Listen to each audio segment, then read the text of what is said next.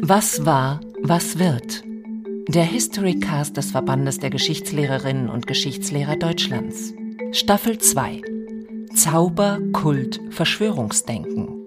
Zur Geschichte der Unvernunft. Folge 12. Rechtsruck der Mitte. Wogegen die Demokratie sich verteidigen muss. Almut Fink im Gespräch mit Wolfgang Kraushaar. Burkina Faso Sudan, Guinea, Mali, Myanmar. Das sind Staaten, in denen in den letzten Jahren ein Putsch, meistens durch das Militär, zur Absetzung der Regierung geführt hat. Dass ein Staatsstreich in Deutschland, einer liberalen Demokratie, möglich sein könnte, das hielten wohl die allermeisten Bürgerinnen und Bürger hierzulande für völlig undenkbar. Bis zum 7. Dezember letzten Jahres. Denn in den frühen Morgenstunden jenes 7. Dezember 2022 stürmten Spezialkräfte der Polizei, insgesamt 3000 Beamte, zeitgleich in elf Bundesländern die Wohnungen von mehr als 50 Personen. 25 von ihnen wurden verhaftet, gegen alle Anklage erhoben. Sie werden beschuldigt, Mitglieder einer terroristischen Organisation zu sein, mit dem Ziel, die verfassungsmäßige Ordnung in Deutschland gewaltsam zu beseitigen und einen Staat nach dem Vorbild des Deutschen Reiches von 1871 zu gründen. Politik und Gesellschaft reagierten mit Entsetzen, Fassungslosigkeit und auch Überraschung über den Personenkreis. Herr Kraushaar, hat Sie das auch überrascht? Nein, das konnte mich deshalb schon nicht überraschen, weil in dem Buch, das ich geschrieben habe im letzten Jahr, bereits auf eine Vorgängerstufe dieser Reichsbürgerverschwörung Bezug genommen worden war. Da ging es um die Vereinten Patrioten, von denen mehrere Mitglieder im April 2022 verhaftet worden waren und die Vorwürfe lauteten ganz ähnlich wie gegen diejenigen, die am 7. Dezember verhaftet worden sind. Sie hatten allerdings ein Spezifikum. Äh, sie wollten zunächst einen bundesdeutschen Minister entführen nämlich den Bundesgesundheitsminister Karl Lauterbach und mit ihm als Entführungsopfer die Bundesregierung erpressen und eine Art von Rat ausrufen, der sozusagen an die Stelle der Regierung hätte treten sollen. Und um das alles entsprechend praktikabel auch umsetzen zu können, ging es ebenfalls um eine Blockade der Stromversorgung, und zwar bundesweit. Das heißt, da hat es einen Vorlauf gegeben, der vieles von dem vorweggenommen hat, was sich dann am 7. Dezember abgespielt hat. Und insofern konnte mich das nicht überraschen. Überrascht waren viele nicht nur, dass so etwas hierzulande geplant war, sondern auch vom Personenkreis darüber, dass viele der Anhänger aus der Mitte, der gutbürgerlichen Mitte der Gesellschaft kommen. Ein Arzt, eine Berliner Richterin im Amt noch. Das waren gebildete, hochqualifizierte Leute. Und es waren auch ehemalige Offiziere der Bundeswehr. NVA-Soldaten auch viele. Ja, und es war auch jemand vom Landeskriminalamt in Niedersachsen. Es waren Techniker, es waren alle möglichen Berufssparten dort vertreten. Wolfgang Kraushaar ist Politologe und forscht seit 2015 an der Hamburger Stiftung zur Förderung von Wissenschaft und Kultur. Davor war er am Hamburger Institut für Sozialforschung tätig. Er gilt als Experte für Protestbewegungen und den auch internationalen Terrorismus. Gerade ist sein neues Buch erschienen, eine umfassende umfassende Studie des Neonazismus in der Bundesrepublik. Sein Buch trägt den Titel Keine falsche Toleranz, warum sich die Demokratie stärker als bisher zur Wehr setzen muss. Herr Kraushaar, die Demokratie muss wehrhafter werden. Durch wen oder durch was sehen Sie sie vor allem gefährdet? Was sich im Laufe der letzten Jahre und auch Jahrzehnte herausgeschält hat, ist eine besondere Gefahrenkonstellation von rechts. weil wir haben auf der einen Seite ein besonderes Phänomen durch eine rechtspopulistische Partei, die seit dem Oktober 2017 mit knapp 100 Abgeordneten im Bundestag eingezogen ist, nämlich die Alternative für Deutschland, die AfD. Das hat es seit 1953 nicht mehr gegeben. Unter anderem wegen der 5-Prozent-Hürde. Die hat man dann eingeführt im Jahre 1953, um diese Splitterparteien zwar nicht zu vermeiden, aber ihnen zumindest den Zugang zu erschweren in das Bundesparlament. Das ist die eine Seite, nämlich eine rechtspopulistische Vertretung in der Politik, vorgedrungen in Landtage bis hin in den Bundestag. Das zweite sind rechtsextreme Organisationen, von denen es eine Vielzahl gegeben hat und immer noch gibt und äh, unter denen sich die NPD einen besonderen Rang seit 1964 erobert hat. Sie hat mehrfach versucht, auch in den Bundestag zu gelangen. Das ist ihr nicht gelungen. Sie war 1969 am nächsten dran, aber sie ist knapp mit 4,3 Prozent damals gescheitert. Wäre ihr das gelungen, hätte es keine sozialliberale Koalition geben können. Das Dritte sind natürlich Bewegungen und Strömungen, die man schwer im Einzelnen klassifizieren kann, die eher als Bedrohungsallianz auf den Plan treten. Wir hatten dieses Phänomen vor allen Dingen vor Augen in einer starken Fremdenfeindlichkeit, Ausländerfeindlichkeit verknüpft mit rechtsextremen Formen in den 90er Jahren. Dort hat man in Serie geradezu Brand- und Mordanschläge verübt mit mindestens 180 Todesopfern, unzähligen Verletzten. Das hat einen Teil der Ära Kohl noch geprägt und hörte eigentlich erst so langsam auf oder wurde eingedämmt zu Beginn der rot-grünen Regierungskoalition. Und diese verschiedenen Formen, in denen explizit oder implizit rechte Strömungen in organisierter Form in politischer Form oder aber auch als Bewegungsformation auftreten. Das macht die Herausforderung aus und das hat sich im Laufe der letzten Jahre nochmal durch verschiedene Anschläge, Mordanschläge in Hanau, in Halle, in Kassel und so weiter manifestiert. Und das Erschrecken ist jeweils sehr groß gewesen der Öffentlichkeit. Das hat mit dazu beigetragen, dass man auf dieser Ebene eine andere öffentliche Sensibilität zeigt seitdem. Aber das hat es nicht verhindern können, dass ähnliche Taten auch in den letzten Jahren weiter haben verübt werden können wie beispielsweise der Mord auf Walter Lübcke oder auch ein Jahr später dieser sogenannte Tankstellenmord in Ida Oberstein. Beides verübt von Tätern aus der Mitte. Und das ist die zentrale These Ihres Buches. Es handelt sich um eine rechte Ideologie. Es sind neonazistische Ideologien, die dort vertreten werden. Gleichzeitig sind es immer mehr Menschen in der Mitte und nicht rechte Spinner am Rand, die diese Ideen vertreten. Ich glaube, dass dieses Thema sehr lange Zeit zu gering veranschlagt worden ist. Einzeltäter hat man sehr gerne gesagt. Das ist fast Gesetz gewesen, wie zum Beispiel beim schlimmsten terroristischen Anschlag, den es in der Geschichte der Bundesrepublik bislang gegeben hat, nämlich das Oktoberfestattentat im September November 1980 ein Mann, der dort als Attentäter selber sein Leben verloren hat, nämlich der Student Gundolf Köhler.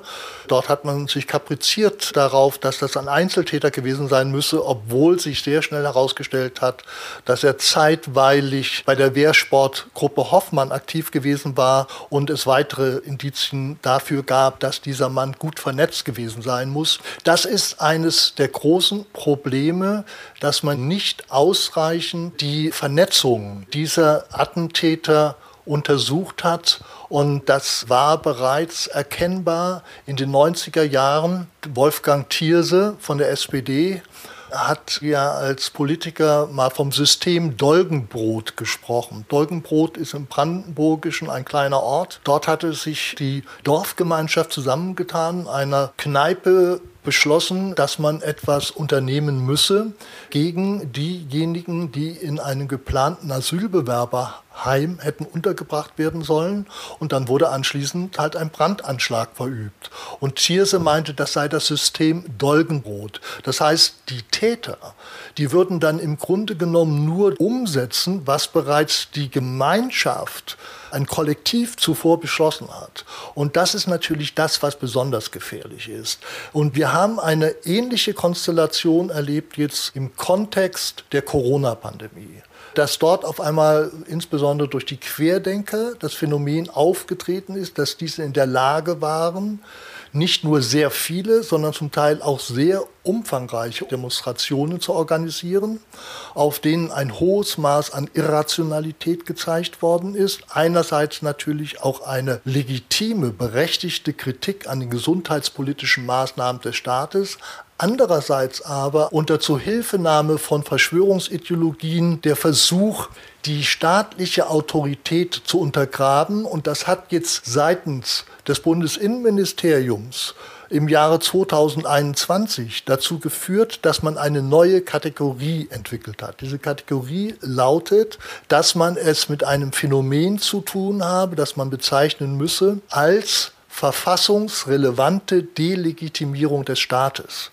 Das soll eigentlich bedeuten, dass man keine Schublade hatte, um diese Dinge wirklich unterbringen zu können, dass man zu wenig eingrenzen kann, wo diese Gefährdungen lokalisiert sind um dann entsprechende Gegenmaßnahmen einzuleiten. Vielleicht auch deshalb, weil diese Gruppen ja so heterogen sind. Das ist ja ein ganz breiter Querschnitt und das ist sehr schwer zu fassen, wer da eigentlich hintersteckt. Weiß man denn, wie diese heterogenen Gruppen sich radikalisieren, wie das passiert? Also man weiß es jedenfalls nur höchst unzureichend. Und das macht natürlich auch diejenigen, die, wenn etwas geschehen ist, für die Ermittlungen zuständig sind, zunehmend nervös. Wenn das nur beschränkt ist auf kleinere Gruppierungen, die sich am sogenannten Rand der Gesellschaft bewegen, scheint es sehr viel einfacher zu sein, außer sie gehen in den Untergrund. Das ist dann natürlich ein anderes Thema, weil das in der Regel dann auch eine terroristische Formation betrifft. Und diese Dimension, dass wir es sowohl in der Breite als auch in der Tiefe mit einem neuen Gefährdungspotenzial zu tun haben.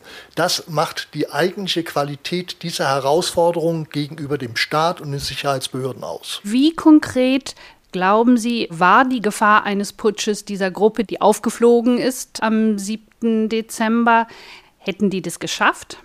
Sie hätten keinen Umsturz dieses Staates schaffen können. Das halte ich für wirklich ausgeschlossen. Aber sie hätten einen erheblichen Schaden als Bedrohungspotenz darstellen können, weil es hätte zu einem Versuch kommen können. Und das halte ich für sehr wahrscheinlich. Das hat man auch bereits bei den Vereinten Patrioten erkennen können. Also der Versuch, jemanden wie Bundesgesundheitsminister Karl Lauterbach zu entführen. Und dort ist jedenfalls den Ermittlungen zufolge zutage getreten, dass die vorhatten, die Sicherheitskräfte in der Umgebung von Herrn Lauterbach auch zu liquidieren, um überhaupt Lauterbach als Entführungsopfer in ihre Hände bekommen zu können. Das hätte alles durchaus geschehen können. Das ist aber nicht gleichbedeutend damit, dass man jetzt auch wirklich den Staat in die Knie zwingen kann. Dazwischen muss man unterscheiden. Dennoch aber ist das Bedrohungspotenzial in diesen Verschwörungsszenarien, die durch die Reichsbürgerideologie maßgeblich geprägt gewesen sind, erheblich gewesen. Nochmal die Reichsbürger, wenn wir uns anschauen, was man alles rausgefunden hat nach der Razzia im Dezember.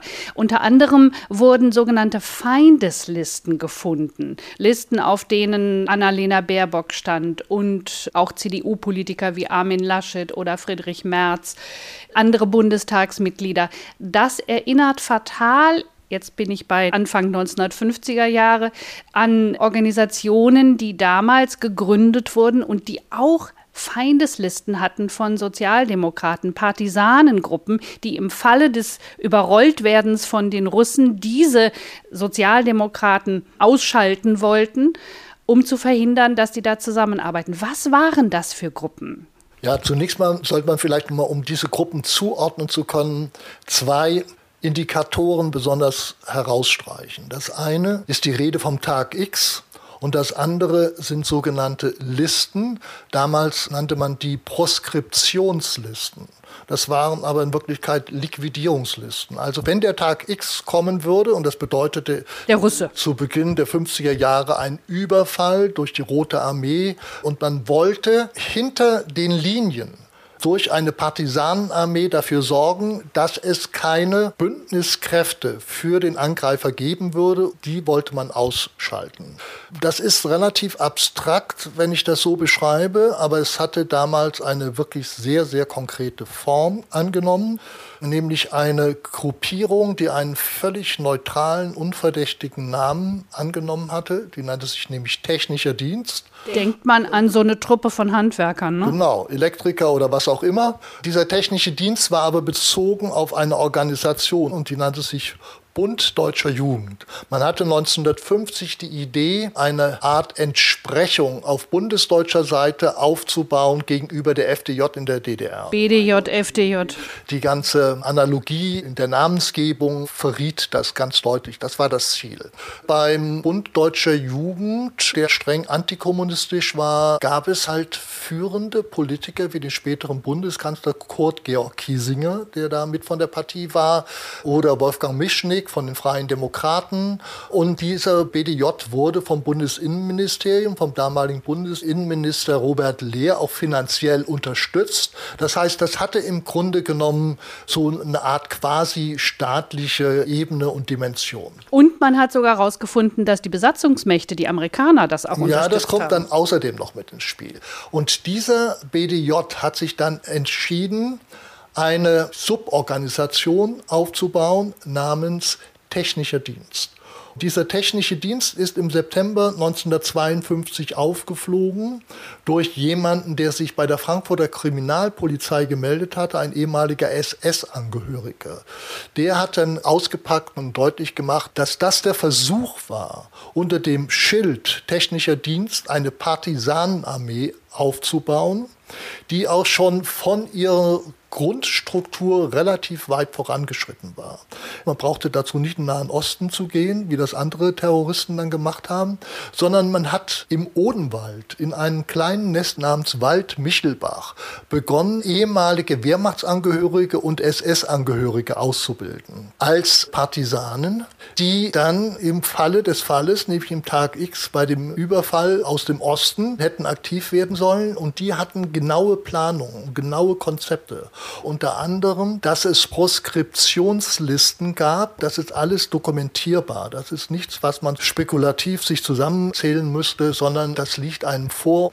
Das Erschreckende besteht darin, dass fast alle führenden Sozialdemokraten auf Länderebene auf diesen Proskriptionslisten standen, wie Max Brauer, der erste Bürgermeister der Hansestadt Hamburg. Ollenhauer. Erich Ollenhauer, der spätere SPD-Parteivorsitzende. Oder Herbert Wehner, der ja dann maßgeblich für das Godesberger Programm verantwortlich war und andere mehr. All diese waren dort verzeichnet und nicht nur verzeichnet vom Namen her, sondern es gab konkrete Personenbeschreibungen, wie ihre Gesichter aussahen, wie sie gekleidet waren, die Größe, das Gewicht. Und das besonders Irritierende besteht darin, dass diese Partisanenarmee unter Leitung eines US-Amerikaners aufgebaut worden ist. Und dieser Mr. Garwood, der hatte verschiedene Tarnnamen. Man weiß bis heute nicht, welches sein authentischer Name gewesen ist. Der wurde dann, als das aufgeflogen ist, sofort in Schutz genommen. Durch den Druck, der seitens der hessischen Landesregierung gemacht worden ist, ließ es sich nicht vermeiden, dass auch im Bundestag ein Untersuchungsausschuss eingerichtet worden ist. Aber dieser Untersuchungsausschuss wurde abgebrochen, weil ganz klar war, dass die US-Amerikaner und damit die Besatzungsmacht hinter diesem Unternehmen steckte.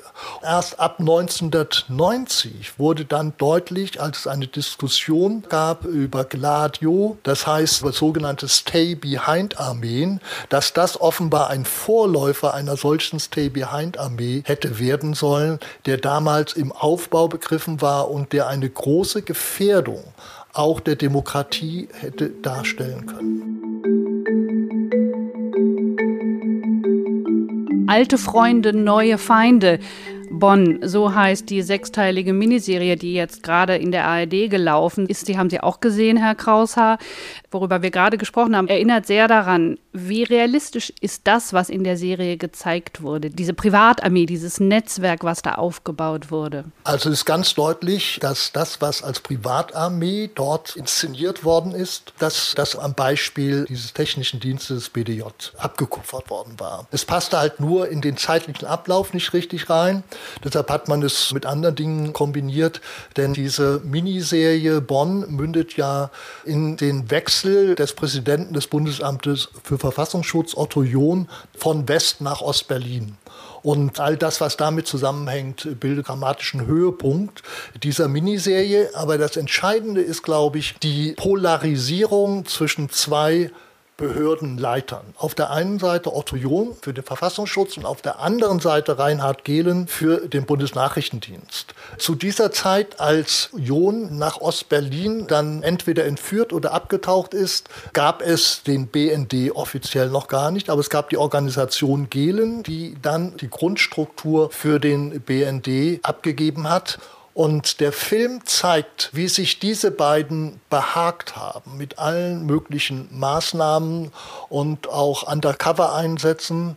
Und der entscheidende Punkt ist einfach der, dass Otto John ein Angehöriger des 20. Julis gewesen ist. Das heißt, der Formation, die versucht hat, das Attentat am 20. Juli 1944 auf Adolf Hitler durchzuführen. Einer der ganz, ganz wenigen aus dem Widerstand, die überhaupt in eine höhere Behörde Einlass gefunden haben. Ja, das soll angeblich der 13. oder 14. Bewerber gewesen sein oder Kandidat. Es war von Anfang an klar, dass Otto John als Vertreter des 20. Julis wenig gelitten war durch den Bundeskanzler, durch Konrad Adenauer. Und das hat natürlich ihm das Leben als Behördenleiter enorm erschwert. Und noch schwieriger wurde es dann der Auseinandersetzung mit der Organisation Gehlen im späteren Bundesnachrichtendienst. Denn diese wiederum ist maßgeblich geprägt gewesen aus ehemaligen Vertretern der SS, des Sicherheitsdienstes, des SDs und der Gestapo. Und ich glaube, man hat über lange Zeit nur bruchstückweise, sehr fragmentarisch gewusst, wie weit diese Prägung gereicht hat. Als Einstiegskriterium hat einer der Historiker, nämlich Gerhard Selter, der zuletzt am intensivsten über diesen Komplex gearbeitet hat, gesagt, als Einstiegskriterium für die Aufnahme im BND war eher anzunehmen die ehemalige Zugehörigkeit von verbrecherischen Diensten wie der SS als deren Ausschluss oder Nichtzugehörigkeit. Also das ist wirklich ein Phänomen, das heutzutage durch die neueste Forschung noch einmal maßgeblich unterstrichen worden ist und das deutlich macht, dass man damals, also in den 50er Jahren in der Ära Adenauer, was die Organisierung von Behörden, insbesondere Sicherheitsbehörden, dazu zählt auch das Bundeskriminalamt beispielsweise, auch Teile der Justiz, wirklich auf einem falschen Weg, jedenfalls was die Personalpolitik anbelangte, sich befand. Dieser Konflikt zwischen John und Adenauer, den Sie angedeutet haben, der resultierte auch daraus, dass John ein starker Gegner der Remilitarisierung war und für die Wiedervereinigung. Beides Punkte, wo er im Clinch lag mit Adenauer. Und interessant an dem Fall John finde ich, es wird eigentlich immer nur spekuliert. Hat er nun rübergemacht? Ist er freiwillig gegangen? War er ein Kommunist, ein Verkappter? Ist er entführt worden? Das sind Mythen, Legenden, die sich darum ranken. Aber der eigentliche Punkt, was er kritisiert hat, nämlich diese Verflechtung mit alten Nazi-Größen in den Behörden und das Warnen vor der Remilitarisierung, das hat man damals nicht gesehen und das wurde lange, lange immer nur die Frage gestellt, ist er entführt worden, ist er vergiftet worden? Betäubt worden, müsste man sagen. Betäubt. Ja. Es hat damals ja zahlreiche Fälle gegeben, wo von Ostberlin aus durch Angehörige des Ministeriums für Staatssicherheit Leute aus Westberlin nach Ostberlin entführt worden waren. Insofern war das zunächst mal nicht so abwegig daran zu denken, dass auch Otto John das widerfahren sein könnte. Aber in Inzwischen gibt es in der neueren Forschung eher die Tendenz, Otto Johns Wechsel als einen von ihm selbst gewollten Wechsel nach Ostberlin, wenn man so will, wie eine politische Verzweiflungstat geradezu einzuschätzen. Das Verrückte bestand ja darin, dass er auf einer Gedenkveranstaltung war am 20. Juli 1954, also exakt zehn Jahre nach dem gescheiterten Hitler-Attentat. Und an diesem Tag, ich vermute, wenn es von ihm so intendiert war, das sollte natürlich auch ein Zeichen sein, sich dann in die DDR absetzt und auf Pressekonferenzen von Ostberlin aus massiv die Politik der damaligen Bundesregierung angreift, attackiert, wegen ihrer viel zu geringen Abwehr gegenüber rechten, durch den Nationalsozialismus maßgeblich belasteten Kräften. Und das muss man, glaube ich, als das Hauptmotiv sehen. Bei ihm war es allerdings auch noch verknüpft immer mit einem weiteren. Eines haben Sie bereits erwähnt, dass der Remilitarisierung, er war ein Gegner der Wiederbewaffnung, aber er wollte sich damit gleich gleichzeitig einsetzen für größere Aussichten für eine Wiedervereinigung Deutschlands. Also er hatte auch immer noch ein quasi nationales Motiv im Auge, dass nämlich durch eine Art von Austausch mit der DDR es möglich sein könnte, vielleicht irgendwann dann doch in einer Vorstufe zu einem wiedervereinigten Deutschland treten könnte. Das spielt bei ihm auch eine Rolle. Und wir alle wissen, dass Adenauer wichtiger war, äh, die Westbindung. Ja, das ist sicherlich die große Leistung. Das sollte man ihm auch nicht in Abrede Rede stellen von Konrad Adenauer, aber diese Leistung, dass es eine demokratische Integration in den Westen gegeben hat, hatte doch erhebliche Nachteile, weil es nämlich erstens die Wiederbewaffnung impliziert hat und weil es darüber hinaus auch jede Perspektive im Hinblick auf eine Wiedervereinigung im Grunde genommen hat auslaufen lassen und es da gar keine Aussichten und Chancen in dieser Hinsicht gab. Herr Kraushaar, Sie sind bekannt geworden vor allem als Experte für den linken Terrorismus. Sie haben eine Chronik der 68er Bewegung verfasst und ein Standardwerk über die Rote Armee-Fraktion. Was hat denn dazu geführt, dass Sie sich nun der Geschichte des Rechtsterrorismus zugewandt haben? Es gibt aktuelle Anlässe, über die wir bereits gesprochen haben, dass ich von einer neuen rechten Herausforderung spreche, die zutage getreten ist zur Zeit der Corona-Pandemie, weil es dort einen Katalysator für rechte Verschwörungen und Entwicklungen gab. Aber die Gründe, weshalb ich mich diesem Thema zugewendet habe, liegen bereits in meiner eigenen politischen Biografie. Ich bin eigentlich ein Exponent der 68er-Bewegung. Ich habe in Frankfurt Philosophie studiert von 1968 an und war Teil, wenn Sie so wollen, der damaligen neuen Linken. Und genau zu dieser Zeit schien bereits das Auftreten der NPD als eine enorme politische Herausforderung und es hat eine große Bewegung gegeben im Sommer 1969, um zu verhindern, dass die NPD in den Bundestag kommt. Das ist nachher auch gelungen, eigentlich durch einen Zwischenfall bei einer Demonstration in Kassel sind zwei Schüler, die demonstriert haben gegen den damaligen NPD-Vorsitzenden Adolf von Tatten, durch einen von dessen Leibwächter angeschossen worden. Und das hat der NPD im Schlussspurt 1969 im Wahlkampf derartig verhagelt, dass sie es nicht geschafft hat, über die 5%-Hürde zu kommen. Also das ist sozusagen ein fester Merkposten in meiner eigenen Erinnerung gewesen. Das Zweite ist, dass ich mich in der Folge mehr mit dem, was die Linke anbetraf, beschäftigt habe. Und das Generalthema waren Protestbewegungen. Und ich habe im Jahr 1996 eine große Chronik der Proteste für die 50er Jahre vorgelegt.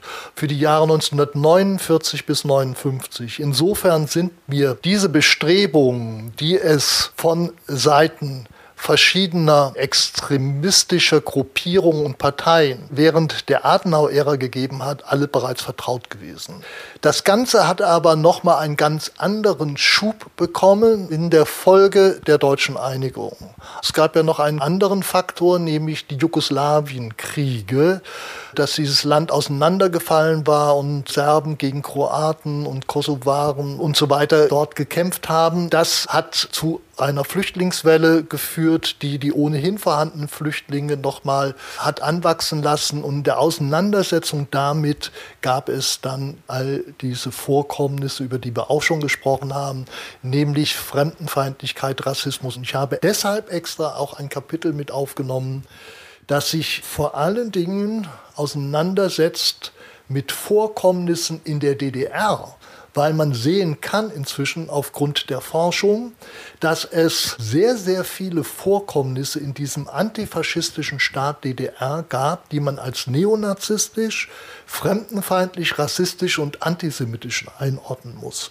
Und ein Kollege namens Harry Weibel hat das auf der Basis der Unterlagen, die er damals schon der Gauk-Behörde aufgefunden hatte, genauer durchforscht und ist zu dem Ergebnis gekommen, dass es über 9000 derartige Zwischenfälle in den 60er, 70er, 80er Jahren in der DDR gegeben hat. Und das Verrückte besteht darin, dass ein Ort wie Hoyerswerda, der sozusagen wie eine Art Sündenfall als der erste Ort, in dem die staatlichen Kräfte sich zurückgezogen haben, um den Feinden von Flüchtlingen, diesen Gegenkräften Raum zu lassen, dass Hoyerswerda bereits in den letzten Jahren der DDR einen ganz ähnlichen Stellenwert hatte, weil es diese fremdenfeindlichen Vorkommnisse damals schon gegeben hatte, bevor die Mauer gefallen war. Aber der Mythos Antifaschismus hat verhindert, dass man darüber überhaupt geredet ja, hat. Ja, das war ein No-Go für die Presse in der DDR, für die Medien in der DDR.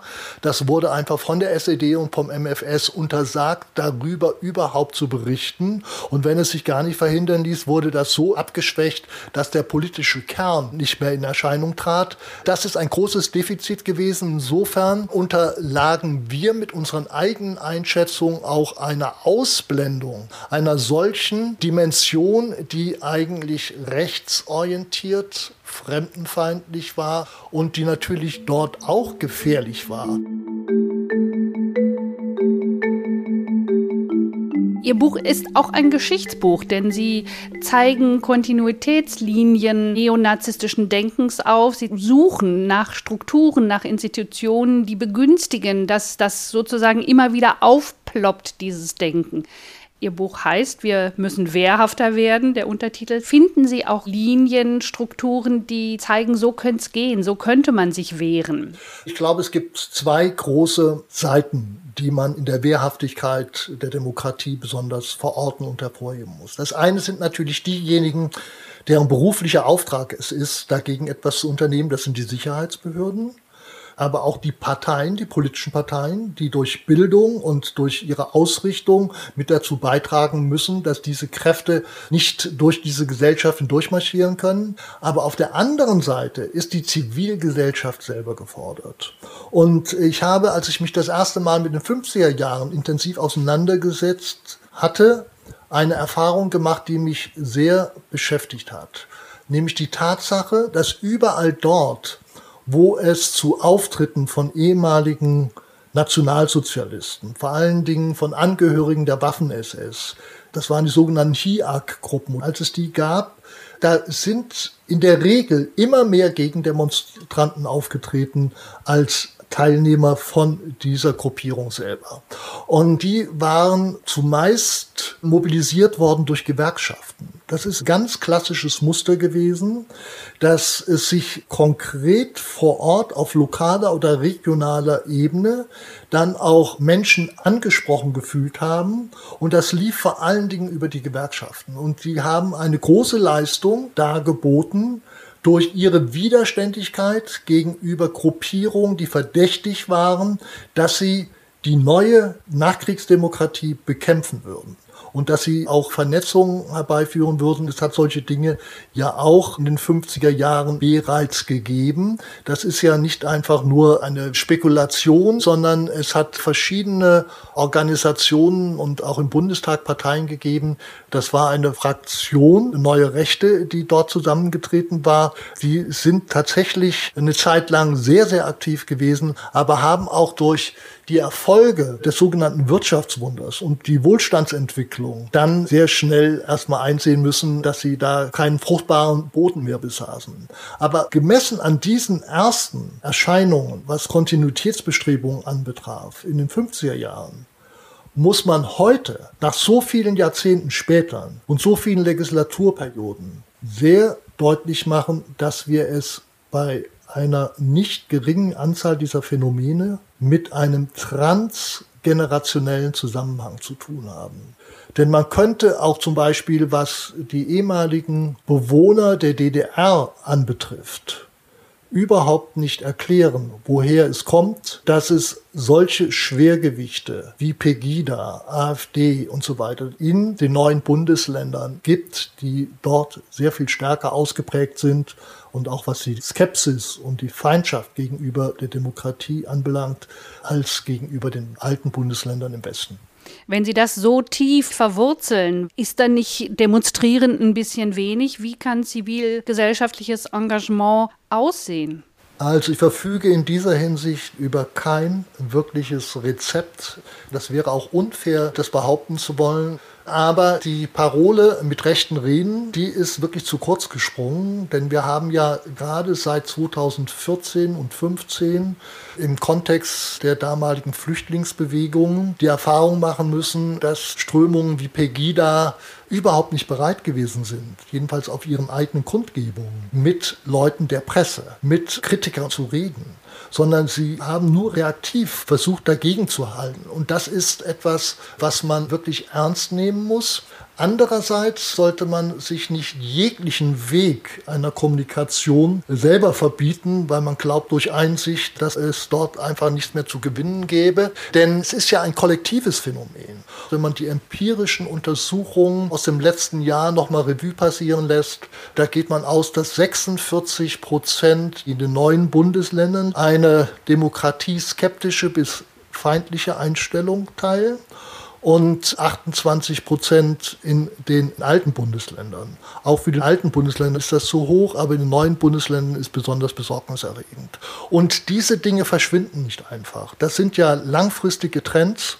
Und ich glaube, das Entscheidende, was man sich vornehmen muss in der Auseinandersetzung mit diesen Gefährdungen, und darauf lege ich eigentlich den Akzent, das ist die Verhinderung, dass Leute, die demokratiefeindlich sind, selber an die Hebel der demokratischen Macht kommen. Das ist eigentlich das große Warnsignal, das immer noch ausgeht von der Machtergreifung am 30. Januar 1933. Und das war auch der maßgebliche Gedanke für die Mütter und Väter des Grundgesetzes, als sie im Parlamentarischen Rat ab dem September 1948 zusammengetreten waren und das Grundgesetz formuliert haben. Denn das Grundgesetz enthält eine Konzeption der wehrhaften Demokratie und hat bestimmte Elemente damals bereits fixiert, zum Beispiel mit der Möglichkeit des Parteienverbots, des Organisationsverbots und andere Dinge mehr. Aber wir haben eine doch deutlich zugenommene Gefährdung auf der politischen Ebene durch die AfD weil sich die AfD, ich bezeichne das als Essentialisierungsdynamik, ja immer mehr entpuppt hat als eine rechtsradikale Partei. Und das heißt, dass diejenigen, die vor allen Dingen durch Björn Höcke, dem Vertreter des sogenannten Flügels, angeführt werden, dass die immer stärker nach vorne getreten sind und diese Partei dominieren. Und es ist nicht auszuschließen, dass es in allen der neuen Bundesländern, wie das bereits in Thüringen beinahe der Fall gewesen wäre, als mit Unterstützung der AfD ein FDP-Politiker als Ministerpräsident gewählt worden war, dass sich so etwas auch in den neuen Bundesländern in nicht allzu großer Ferne abspielt. Das wäre für mich so etwas wie der politische Ernstfall.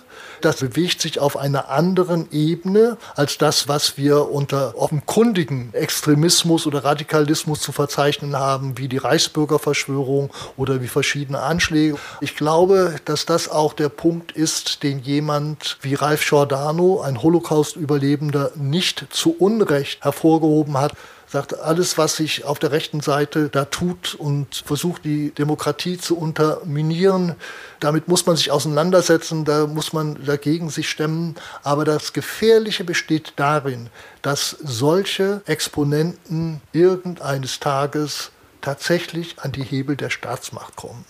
Und das wäre der wirkliche Ernstfall. Und das beginnt spätestens auf Landesebene. Und ich glaube, dass man in dieser Hinsicht wirklich sich überlegen muss, wie der Gedanke der Wehrhaftigkeit der Demokratie erneuert werden kann. Aufgebracht worden ist er ja in Reaktion auf den Überfall Putins auf die Ukraine und den Annexionskrieg, den wir seit dem 24. Februar 2022 erleben. Aber da ist es eine Wehrhaftigkeit nach außen. Ja, ne? genau. Annalena Baerbock als Bundesaußenministerin, die hat als erste exponiert von der Wehrhaftigkeit der Demokratie gesprochen, hat das nach außen gemeint. Aber inzwischen ist es auch klar, dass es einer Erneuerung der Wehrhaftigkeit nach innen bedarf. Das ist zuletzt durch die Reichsbürgerverschwörung im Dezember und durch andere Vorkommnisse im vergangenen Jahr wieder ins öffentliche Bewusstsein gekommen. Und diese Vokabeln Wehrhaftigkeit und Abwehr, die gehören inzwischen zum argumentativen Grundhandwerkszeug von Politikern und Exponenten von Sicherheitsbehörden. Herr Kraushaar, ganz herzlichen Dank für das Gespräch. Sehr gerne. Was war, was wird? Der Historycast des Verbandes der Geschichtslehrerinnen und Geschichtslehrer Deutschlands. Staffel 2. Zauber, Kult, Verschwörungsdenken. Zur Geschichte der Unvernunft. Folge 12. Rechtsruck der Mitte. Wogegen die Demokratie sich verteidigen muss. Almut Fink im Gespräch mit Wolfgang Kraushaar. Gefördert von der Beauftragten der Bundesregierung für Kultur und Medien.